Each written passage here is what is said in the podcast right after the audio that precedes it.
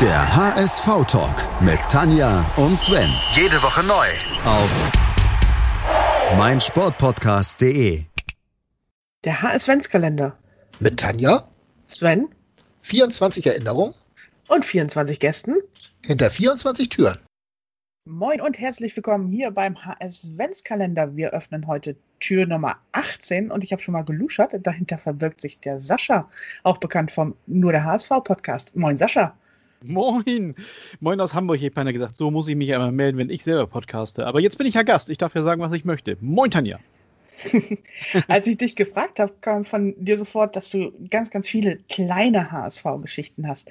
Gehen wir doch mal ein bisschen chronologisch vor und sprechen über dein erstes Mal. Also natürlich dein erster Besuch im Volksparkstadion und nicht, was ihr Ferkelchen da draußen jetzt schon wieder denkt. Fängt ja gleich super an. Ja. Dein erster Stadionbesuch, Sascha. Ja. Wann und gegen wen war das denn? Ja, ich, ich musste neulich, äh, also ein paar Tage ist es ja schon her, aber ich musste wirklich lachen. Ich meine, es war Tür drei oder so, aber es war der gute Nils, Nils Husmann, äh, der erzählte, dass sein erstes Mal gegen Waldhofen Mannheim war im November in den 80ern. Ähm, fünf Tore sind gefallen und ich musste echt lauthals auflachen, weil ich gedacht habe, äh, der gute Nils und ich, wir waren im selben Spiel. Aber nein, meins war ungefähr vier Jahre früher. das war nämlich ähm, der Geburtstag meines Bruders, 17.11.1984. Und äh, ja, mein Vater hatte nichts Besseres vor, als ihn und mich ins Stadion zu schleppen. Und äh, es war bitterkalt, aber äh, es sollte ein prägendes Erlebnis werden, natürlich. Ne? Ich weiß nicht, ob du äh, jetzt spontan weißt, was da los war. Ich muss ja gestehen, zu dem Zeitpunkt habe ich mich nicht, noch nicht so wirklich für Fußball interessiert, aber ich habe natürlich jetzt, nachdem du mir das gesagt hast, einfach mal den Kicker aufgerufen und mir das Spiel hier vor Augen geführt sozusagen. Ja. Aber ich glaube, das kannst du viel besser erzählen, was da Ja. los war. Ja, klar. Also, wie gesagt, wenn man mich fragt, äh, äh, wann begann deine Liebe zum HSV, ne, dann kann ich wirklich genau auf dieses Datum verweisen. Und es hat genau zehn Minuten gedauert, denn dieses Spiel war furios äh, geführt vom HSV, nämlich äh, führt er schon nach zehn Minuten mit 3 zu 0. Und da dachte ich, ich sehe hier gerade die beste Fußballmannschaft aller Zeiten natürlich. Und zwar die Hast mit du ja auch. ja, natürlich. Ja, was, was rede ich hier so um heißen Brei? Natürlich habe ich die gesehen. Und es waren nicht die in den Schwarz-Weiß gestreiften. Also Waldhof Mannheim war der Gegner äh, mit äh, Klaus Schlappner an der, an der Seitenlinie. Aber ich hatte eigentlich ja natürlich nur Augen für mein HSV. Ähm, und äh, ja, wie eben erwähnt, also nach zehn Minuten stand es 3-0 von Hesen, der unvergessliche für mich Mark McGee, wer sich an den noch erinnert, und Michael Schröder, der ja jetzt äh, zuletzt ja noch oder, oder vor, vor geraumer Zeit ja noch äh, sowas wie ein Scout beim HSV, glaube ich, war, haben äh, getroffen. Und äh, ja, ich war verliebt nach zehn Minuten und ich wusste, diese eine Liebe wird nie zu Ende gehen. Ne? Bei dem 3 zu 0 ist es dann ja noch nicht mal geblieben. Also da Nee. kam ja noch ein bisschen mehr, ne? Ja, da, da kam noch einiges mehr. Ähm, äh, großartig war immer, das musste ich aber jetzt tatsächlich auch nachlesen, dass äh, Felix Magath schon äh, nach zwölf Minuten den Platz verlassen musste. Äh, ja, ich habe das jetzt erstmal abgetan und da, naja, hat seine Arbeit erledigt. Das Spiel war durch. Der konnte auch runter vom Platz, der große Regisseur. Aber ganz so wird es wahrscheinlich nicht gewesen sein. Für ihn kam dann ein äh, gewisser Christian Hofmeister, der später nochmal wichtig werden wird. Im Laufe dieser Episode möglicherweise. ähm, ja, der HSV hatte dann äh, noch einmal getroffen, beziehungsweise ich glaube, es war sogar ein Eigentor eines Mannheimers. Äh, und dann, äh, ja, 4-0 zur Halbzeit und am Ende die zweite Halbzeit hat Mannheim gewonnen, aber insgesamt wir natürlich 5-2. Und ich, äh, für mich, es war ein bitterkalter Tag und es war aber auch ein ganz, ganz wunderbarer Tag für, für mich, denn nochmal, ne, der HSV hat mein Herz da komplett ähm, an sich gerissen und äh, ja, das hält ja bis heute an, auch wenn man sich so das ein oder andere Mal natürlich über den HSV ärgert. Hm, Wo wart ihr denn da im Stadion? Habt ihr gesessen, habt ihr gestanden oder wie war so Äh, dein erster Stadion-Eindruck Mhm. sozusagen? Also damals, wir haben ja im, Volks, im, im Original Volksparkstadion gespielt. In der ähm, Schüssel. In, in der Schüssel, in der alten, äh, ja, und man konnte sich natürlich seine Plätze noch aussuchen. Ich weiß, dass mein Vater uns Stehplatzkarten besorgt hatte. Ne? Wir hatten ja nichts damals, ne? Keine, ne? keine Sitzplatzkarten. Ähm, Was uns aber auch wurscht war, wir konnten uns da wirklich frei bewegen. Es waren rund 13.000 Zuschauer da, also und wer die Schüssel kennt, der weiß, okay, da war also bannig Platz um einen rum. Und ähm, das war an der Seitenlinie. Ich erinnere mich tatsächlich, dass ich so immer so ein bisschen runtergegangen bin und dann zwischen den beiden Trainerbänken ja mich da so getummelt habe. Mal bin ich höher gegangen, mal bin ich äh, weiter runtergegangen, um zu hören, was die Trainer denn so äh, sagen. Ähm, äh, habe halt natürlich gar nichts gesagt, aber so ist es dann eben. Ne? Ähm, aber das waren natürlich Eindrücke. Also ich konnte mir aus den verschiedensten Höhen und Tiefen des Volksparkstadions da meine Eindrücke verschaffen. Ja, Stehplatz, ne? Ähm, zusammen mit meinem Bruder und meinem Vater. Und äh, ja, Schiedsrichter war Dieter Pauli aus Reit, wer den noch kennt. Ne? Früher wurden ja immer die Namen immer noch, oder hinter den Namen wurden ja immer noch die, die Wohnorte möglicherweise der Schiedsrichter äh, gesagt. Also Pauli aus Reit ist ja allen noch ein Begriff, der hat aus meiner Sicht natürlich souverän gepfiffen. Ja. Das war der mit diesem extremen Hohl Hohlkreuz, oder? Der hatte ein Hohlkreuz, der war auch gefühlt 2,50 Meter lang irgendwie und es war natürlich eine, eine, Statur, der ließ sich auch nicht sagen auf dem Platz. Das war noch einer derjenigen, die da wirklich eine, eine gewisse Präsenz hatten. Ne? Das war, war ein guter. Ja, das stimmt. Aber wie gesagt, noch besser auf dem Platz war natürlich mein HSV, unser HSV. Und äh, ja, unvergessen. Ne? Und ähm, du warst dann so äh, auch in der äh, in derselben Saison äh, gab es sich noch das ein oder andere Mal äh, dass ich ins HSV-Stadion durfte. Äh, meine Eltern hatten mir damals so gesagt, ja, also entweder startest du deine eigene Fußballerkarriere oder du darfst regelmäßig ins Stadion. Ich hatte mich dann, ich hätte beinahe gesagt, dummerweise für die Eigenkarriere entschieden. Ganz so schlecht ist es auch nicht. Also in der Fußballmannschaft oder Teil einer Fußballmannschaft zu sein, ist, ist äh, noch heute was ganz, ganz Wunderbares. Und ähm, ja, aber das führte dazu, dass ich eben nicht jedes Wochenende ins HSV-Stadion gehen konnte. Und wenn es dann mal soweit war, dann kam es auch gerne vor, dass ich äh, inmitten einer, einer Masse von Polizisten saß. aber nicht, weil ich so ein, so ein Raubold oder wie gewesen bin. Mit Na, meinen komm, elf, gib's zu. mit meinen elf, zwölf Jahren, sondern mein Vater war tatsächlich ja Polizist gewesen, darf man ja heute auch kaum noch sagen. Er war einer von den Guten. Ähm, und es gab offenbar sehr, sehr wenig zu tun für die, für die äh, Polizisten im Stadion. Die saßen nämlich selber da alle schön auf den Rängen und haben nichts gemacht. Das war nicht so, wie, wie man es heute kennt, dass sie einrücken, wenn was los ist, sondern die saßen da selber und haben viel lieber auf das Spiel geguckt. Und ja, ich war auch nicht der einzige Kleine, der dann dabei saß. Also da saßen gerne mal so drei, vier Jungs, die von ihren Polizistenvätern einfach mal mitgebracht und reingeschmuggelt wurden. So war das dann. In der, zumindest in der Saison äh, 84, 85. Ja, in der alten Schüssel kam, konnte man aber auch tatsächlich noch aber, viel ja. Schabernack treiben, wenn man. Ja, ja, klar, klar. Ne, da, da war es dann ja gerne mal so, wie gesagt, es war ja genug Platz, ne, dass man, wenn man dann für die Westkurve Block A gekauft hat, dass man dann, ja, so weit es die Rocker einen E und F zuließen, äh, dann eben dahin gegangen ist und sich da so ein bisschen zugehörig fühlte, dann so ein bisschen, also als kleiner Scheißer da, aber so war das. Ne? Heutzutage geht das nicht mehr, obwohl ich kann mich an Geschichten erinnern, äh, oben in 22C, da wurde ich reingeschmuggelt. Ich weiß nicht mehr, wer das war. Was?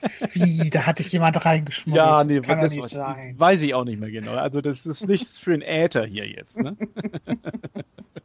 Sehr schön, ne? Aber, aber ähm, klar, also ich bin jetzt nicht tatsächlich der, der typische ähm, Stadiongänger. Also, wenn es geht und wenn es passt, gehe ich gerne, aber ich bin jetzt kein, das wollte ich eigentlich sagen, kein typischer Dauerkartenbesitzer, der der ein 17er oder der ein 34er gar ist oder so. Dafür fehlt mir tatsächlich Zeit. Ähm, Lust will ich gar nicht mal sagen, aber wie so ist, ne? Beruf, Familie, andere Interessen, da reicht es dann für mich nicht zur, äh, zur Dauerkarte. Hat es noch nie in meiner ganzen Karriere, aber Gott, es gibt ja inzwischen sowas wie, wie äh, Sky oder so und dann, dann verpasst man auch ganz, ganz wenig, nur Gott sei Dank. Das ist wohl wahr. ja, das ist so meine, meine, meine Geschichte zu meinem allerersten HSV-Spiel. Du hast gerade den Namen Christian Hofmeister erwähnt. Als ich mir das jetzt hier beim Kicker angeguckt habe, ist mir das natürlich auch sofort aufgefallen, dass mhm. Felix Magath in der zwölften Minute ausgewechselt wurde. ja. Und eben dieser C. Hofmeister kam. Ja. Der und, sagt mir so gar nichts. Ja. Nein, der kann dir eigentlich auch nichts sagen. Und warum denn auch? Also Christian Hofmeister ist sicherlich keiner, äh, den der geneigte HSV-Fan da wirklich äh, drauf haben muss. Ähm, Christian Hofmeister war ein Spieler, ja, damals gab es das noch, ein Talent aus dem Hamburger Raum, ähm, der dann, ich glaube, bevor er beim HSV war, war hat er bei Lurup gespielt. Äh, Lurup damals, ich sage mal, Dritt- oder Viertligist. Ähm, ja, eines der, der vielen Talente, die damals tatsächlich noch aus dem Umkreis geholt wurden. Das hat er dann auch irgendwann äh, äh, spätestens Ende der 80er stark nachgelassen. Aber Christian Hofmeister war Teil des HSV-Teams, der HSV-Mannschaft, auch wenn er da, glaube ich, in der zweiten Mannschaft eher zum Einsatz kam. Aber er hat in dieser Saison auch nachgelesen zehn Spiele immerhin gemacht und eines davon gegen Mannheim. Und ähm, ja, ich, äh, meine Geschichte mit Christian Hofmeister. Ich bin natürlich äh, Autogrammsammler gewesen, wie so viele äh, zu meiner Zeit. Und das ist ja heute noch, gib's doch zu. Ja, also wenn ich jetzt tatsächlich gerade ausgucke, dann sehe ich hier an meiner Wand so ein paar Autogramme äh, noch rumhängen. Äh, aber die sind jetzt tatsächlich schon etwas äh, jüngeren Datum. Also ich sehe hier Ingo Hertsch zum Beispiel oder Dennis Saogo oder der große Peter Huptchev. Ne? Christian mhm. Hofmeister ähm, ist jetzt rund 60 Jahre alt und damals war ein, ein Talent ne? als ich geguckt habe, 1984. Ähm, ja, und äh, wie es so ist, man rennt zu den HSV-Trainings Ochsenzoll hin, um sich Autogramme zu holen. Und damals war es auch so, äh, wenn du dann in die HSV-Geschäftsstelle vorgegangen bist, dann hast du Blanko-Autogrammkarten bekommen, ähm, um dann zum Training zu fahren und die, die dann äh, unterschreiben zu lassen. Und das habe ich natürlich gern gemacht. Und äh, ja, nun war es mal bei einem Training dann so, da kam äh, Manny Kals kam aus der Trainingskabine, äh, aus, hat sich gerade umgezogen, wollte zum Training gehen. Und ich sah ihn kommen und ich, ich sortierte meine Autogrammkarten, meine Blanko-Autogrammkarten und habe die richtige rausgefischt und hielt sie ihm hin. Endlich habe ich eine, ein Autogramm von Kals, habe ich gedacht. Der guckte eben nur auf die Autogrammkarte und sagte zu mir, ich kann nicht Christian Hofmeister und ging weiter. Hatte ich leider in meiner, in meiner Nervosität die falsche Autogrammkarte da rausge, rausgepickt und äh, ja, ich weiß nicht. Äh, das war dann mein Erlebnis mit Kals und mit Christian Hofmeister. Also ja, so war der Manni, ne? Aber was soll ich sagen? Du bist dann nicht noch mal, nach dem Training nochmal hin und hast ihm die richtige Karte unter die Nase ah, gehalten. Ich, ich, muss gestehen, das weiß ich nicht mehr. Man kann sich ja, ne, wenn man so alt ist wie wir oder wie ich, du bist ja erst 18, äh, dann kann man sich natürlich nicht mehr an alles erinnern. Ich weiß es nicht, aber ich verbinde sehr, sehr ähm, schöne Erinnerungen äh, mit, mit diesen Trainings beim HSV. Früher war es ja tatsächlich wirklich so, die Jungs fahren auf dem Parkplatz oder die, die, die Helden, die Jungs, Gott, ich, ich war ja da selber 12, 13, 14, ähm, die Helden wie Rubesch oder eben auch Kals oder auch mal ein Erik Soler, wenn, wer den noch kennt die fahren auf dem Parkplatz und äh, haben dann tatsächlich Zeit und möglicherweise auch Lust, äh, den heranrauschenden Steppkis da ein paar Autogramme da auf, auf, die, auf die Autogrammkarten oder eben auf die selbst gebastelten DIN A4-Zettelchen da äh, zu unterschreiben. Das war ganz, ganz großartig. Also war ich, war ich, ich weiß nicht, bestimmt 15, 20 Mal da, bevor ich es dann langsam habe sein lassen. Aber in diesem Fall weiß ich leider nicht mehr, ob es noch zu meinem Kites-Autogramm kam.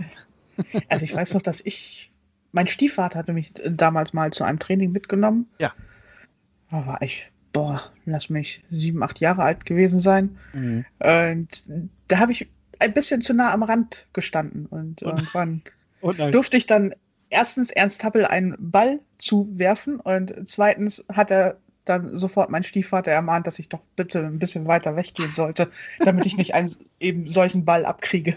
Ja, das wollte ich gerade sagen. Ich habe jetzt eben befürchtet, dass das heißt, irgendwie du hattest hier einen Nasenbeinbruch oder so, nee, nee. irgendeiner der, der alles heil geblieben. Ja, also. ja mein, mein Bruder stand mal so mitten im Eingang, also der hatte sich gerade ein Autogramm von ich weiß nicht mehr wem geholt und ähm, stand noch im Eingang und bewunderte dieses Autogramm und von hinten kam dann Lars Bastrup an und hat ihn so unter die Schultern gepackt und beiseite getan. das hat er auch bis heute nicht vergessen. Also das, sind, das waren wirklich schöne Sachen, also da war man sehr, sehr äh, wunderbar, waren da die Spieler noch und ähm, das war alles damals noch möglich. Heute ist das, glaube ich, sehr durchgetaktet und äh, nicht mehr möglich. Aber ich stehe auch nicht mehr am Training, am Trainingsplatz und, und warte auf Autogramme, muss ich dazu sagen. Vielleicht ist es ja immer noch so. Ne? Ja, das, das war eine schöne Zeit. Ne? Und äh, über Hofmeister muss man sagen, Kardinalfehler danach begangen. Der ging nämlich nach dieser Saison zum FC St. Pauli und naja, dass da nichts mehr aus einem wird. Ja, ja, das, das ja, ist ja der Weg dann vorgezeichnet. Ne? Ja, das wird dann natürlich nichts. Selbst schuld. ne? So ist es. Gut. Und dann hast du mir noch geschrieben, dass ja. du eines der größten HSV-Spiele der letzten 30 Jahre noch nie gesehen hast. Ja, ja, das stimmt. Ne, man hört es ja auch gerade dieser Tage und, und generell auch sehr, sehr häufig, ne, dass das eines der allerwichtigsten und, und prägendsten HSV-Spiele, dass das magische 4 zu 4 gegen Juve ist. Und ja, der, der, blöde, der blöde Rebiger muss sagen, er hat es tatsächlich noch nie äh, in voller Länge gesehen. Damals hatte ja, äh, ich weiß gar nicht, wer das übertragen hatte. Ähm, RTL. RTL hatte es damals noch übertragen. Ach so, ja, das war mit Sicherheit auch die Zeit, wo dann, wo dann bei Real Madrid mal ein Tor umgekippt ist und so weiter. Genau, RTL hat übertragen. Ähm, ich hatte mich auch Tage zuvor schon drauf gefreut, natürlich, wie jeder, äh, ist ja ganz klar. Nur dann, was soll ich sagen? Äh, Amor wollte es anders. Ah ja. ja, jetzt, jetzt wird es amorös, genau. Ich hatte nämlich. Jetzt kommen wir doch wieder zu deinem ersten Mal. Großartig. So, also wenn ich dir jetzt was beichte, ich, ich weiß noch gar nicht in dieser Sekunde, ob es wirklich beichten Doch, ich beichte es. Also, es begab sich nämlich, dass äh, einige Zeit zuvor es den Schlagermove in Hamburg gab. Den Schlagermove 2000 und ähm, ich war solo zu der Zeit und ich dachte mir, das ist die perfekte Gelegenheit, möglicherweise eine Frau fürs Leben kennenzulernen. Naja, also es war also die gute Ulrike und ich, wir lernten uns auf dem Schlagermove kennen. Und kurz darauf, wie es dann so ist, wenn, wenn äh, die kleinen Schmetterlinge so ein bisschen im Bauch äh, äh, anfangen zu fliegen, ähm, dann schlägt man einer, einer Dame, die möglicherweise mal eine Dame des Herzens werden soll, äh, kein Wunsch aus. Und Ulrike war der Meinung, wir müssen diesen Mittwoch, an dem HSV gegen Juve spielt, im Kino verbringen. Und so kam es, dass ähm, ich dann statt HSV Juve dann doch lieber ähm, American Psycho gesehen habe mit Christian Bale. Toller Film, äh, war auch sicher ein schöner Abend. Nur als ich am Tag danach, äh, also ich doch, Handy hatte ich schon, aber es war noch nicht so, dass man gleich danach geguckt hat, wie der HSV gespielt hat. Als ich am Tag danach dann gesehen habe, 4 zu 4. Da war die Beziehung vorbei. ja, also ich muss gestehen, es kam nie, es wurde nie eine richtige Beziehung und das ist im Nachhinein dann eben doch noch tragischer, äh, also hätte es mal wesentlich zu einer Beziehung gelangt, aber nicht mal das. Da hätte ich auch HSV gucken können. so ja. war das. ja, und das war dann so, also habe HSV gegen Juve nie ähm, live gesehen, weil RTL hat das auch nicht wiederholt. Ähm, in, der, in der Folgezeit habe ich dann versucht und war auch erfolgreich, mir bei eBay eine, ja, äh, ein, ein Bootleg äh, zu ersteigern auf einer VHS-Kassette tatsächlich. ähm, da habe ich tatsächlich die ersten zwei, drei Minuten reingeguckt und äh, das hat so geleiert äh, und es war so eine schlechte Qualität, dass ich also nicht mal den Anpfiff auf dieser Kassette gesehen habe. Also ne, klar habe ich die Tore gesehen, wie, wie jeder andere auch und das auch mehrfach, aber ähm, das Spiel als solches habe ich nie gesehen und äh, ja, das ist einer der vielen, vielen großen Makel auf meiner HSV, äh, auf meinem HSV-Herzen. Leider viel zu wenig Spiele gesehen, das gehört dazu. Ich glaube, da ist es aber auch fies, das Spiel im Nachhinein nochmal zu sehen, wenn man das Ergebnis schon kennt. Ja, klar. Also, äh, da, also da geht halt sehr viel Dramatik dann auch raus, ne, in dem Augenblick. Klar, also die Torfolge ist natürlich super. Ne? Das ist ein, wirklich ein sehr, sehr schönes Drama. Ne? Also wäre es ein Film, würde es wirklich ein Drama sein, weil äh, zurückzukommen nach so, nach so einem Rückstand gegen so eine Truppe, dann plötzlich in Führung zu gehen. Äh, äh, ne? die, die, ich weiß nicht, wer damals am, am NDR-Radio war. Wie gesagt, das habe ich natürlich auch dann später nachgehört. Äh, die, da überschlugen sich ja Reporterstimmen und es, es muss fantastisch gewesen sein. Am Fernseher schon, aber im Stadion dann erst recht. Ähm, ja, und dann eben dieses tragische Ende. Ich würde bis heute meinen, der, der Elber, das war ein Geschenk und äh, dann fiel das viel zu vier und äh, hat leider nicht zum Sieg gereicht, aber ja, ich kann mich nur wiederholen. Ich äh, hatte andere Pläne. Hast du denn zumindest das Rückspiel dann gesehen? Wo wir ähm, in Turin gewonnen haben. Ja, ne? und das ist ja das Spiel, von dem ja kaum jemand spricht, obwohl das ja eigentlich die viel, viel größere Leistung noch ist. Also äh, Juve in Turin ein 3 zu 1 abzuköpfen, das habe ich dann auch gesehen. Ne? Aber äh, wie gesagt, der Immerhin. Markt, ja, immerhin das. so sieht es aus. Ne? Wunderbar. Das waren doch drei wunderschöne kleine Geschichten. Also wir haben jetzt Christian Hofmeister kennengelernt. Ich glaube, den kannten bisher nur sehr, sehr wenige Hörer. Ja, ja.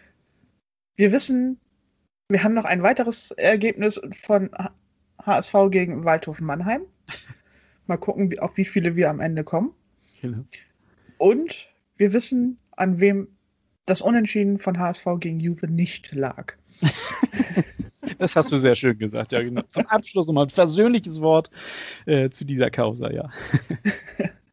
Insofern, vielen Dank, Sascha. Ja, ich bedanke mich auch sehr herzlich. Also äh, es ist ja wirklich, äh, ihr habt letztes Jahr schon einen sehr schönen Haas-Vents-Kalender gemacht. Äh, dieses Jahr finde ich, ist er noch schöner. Das liegt nicht nur daran, dass ich dabei bin. viele, viele interessante Geschichten und ich freue mich auch auf den Rest, muss ich ehrlich sagen. Wir uns auch. Danke und wir hören uns bald mal wieder. Was zum Teufel, du Bastard? Du bist tot, du kleiner Hundeficker. Und dieser kleine Hundeficker, das ist unser Werner. Ein ganz normaler Berliner Kleinstkrimineller, der dann aber im Knast das Ding seines Lebens dreht. Una Fantastica Risetta Perla Pizza. Er klaut seinem Zellengenossen ein Pizzarezept. Aber nicht irgendeins. Und mit dem eröffnet Werner dann die beste Pizzeria Berlins. Doch Werners Glück ist nur von kurzer Dauer. Denn es hagelt Probleme. Werners Pizzaparadies. Erstmals großes Kino- und Podcast-Format. Mit fetter Starbesetzung. Alina But, Kida Ramadan, Edin Hasanovic, Oliver Koritke, Ralf Richter, Ben Becker, Winfried Glatzeder, Anna Schmidt und viele mehr. Abonniert die Scheiße. Jetzt macht schon, mach! Der HSV-Talk mit Tanja und Sven. Jede Woche neu. Auf meinsportpodcast.de